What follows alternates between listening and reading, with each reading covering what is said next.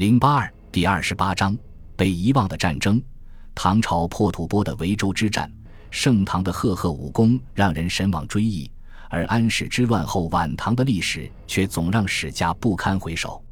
那个向来被认为是宦官乱政与藩镇专权的黑暗年代，尽管已经是唐王朝日落西山的末世，然而在生存的压力下，唐朝军队依旧部分保持着盛唐时代强悍的战斗力。一代名将们以扶大厦与将倾的勇气，在极端困难的条件下，打出了一次次酣畅淋漓的外战胜利，确保了走向末世的唐王朝边境的太平，也一度为国家迎来了回光返照一般的中兴。公元八百零一年，唐朝剑南节度使韦高破吐蕃的维州之战，正是唐军末世时代的辉煌之作。安史之乱以后，唐朝实力大损。边境防线也严重内缩，西线强悍的吐蕃帝国不断东进，在侵占河西走廊以后，更是日益肆虐唐朝边境。中唐以后的唐王朝，一面要应对藩镇割据的困局，一面又要面对吐蕃在边境的巨大军事压力。在这种内忧外患的情形下，唐军与吐蕃军五十多年来在边境持续征战，互有胜负。但是在失去了陇右等战略要地的情况下，唐军始终在战略上处于被动挨打的局面。公元八百零一年，吐蕃再次向唐朝西线发动了大规模的进攻，相继攻陷唐朝林州等战略要地，兵逼长安。然而，此时的唐王朝却走出了一招化被动为主动的妙棋，围魏救赵。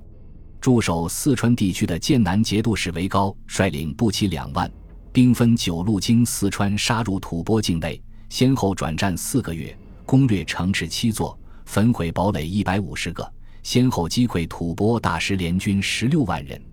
在维州决战中，韦高以围点打援战法，消灭吐蕃自西北赶来增援的援军，成为这场会战最后的胜方。在四个月的持续打击下。唐军斩俘万余人，招降三千余户，不仅解除了吐蕃对于唐朝西北边境的威胁，更给了企图入主中原的吐蕃以沉重的打击。而从整个唐朝吐蕃的战争格局看，如果说安史之乱是使吐蕃占据战略主动的一大转折点，那么维州之战就是唐蕃战争之间又一次有转折意义的大战。维州之战前。吐蕃对河西的盘踞，仿佛是一把硕大的砍刀，横在唐王朝的头顶上。而维高另辟蹊径，在西南地区开辟第二战场，接连占领吐蕃西南战略要地，如一把匕首横插在吐蕃人的肘腋之下，从而彻底扭转了唐朝在战略防御上的被动局面。维州之战后，吐蕃实力大损，对唐朝的威胁大为减弱，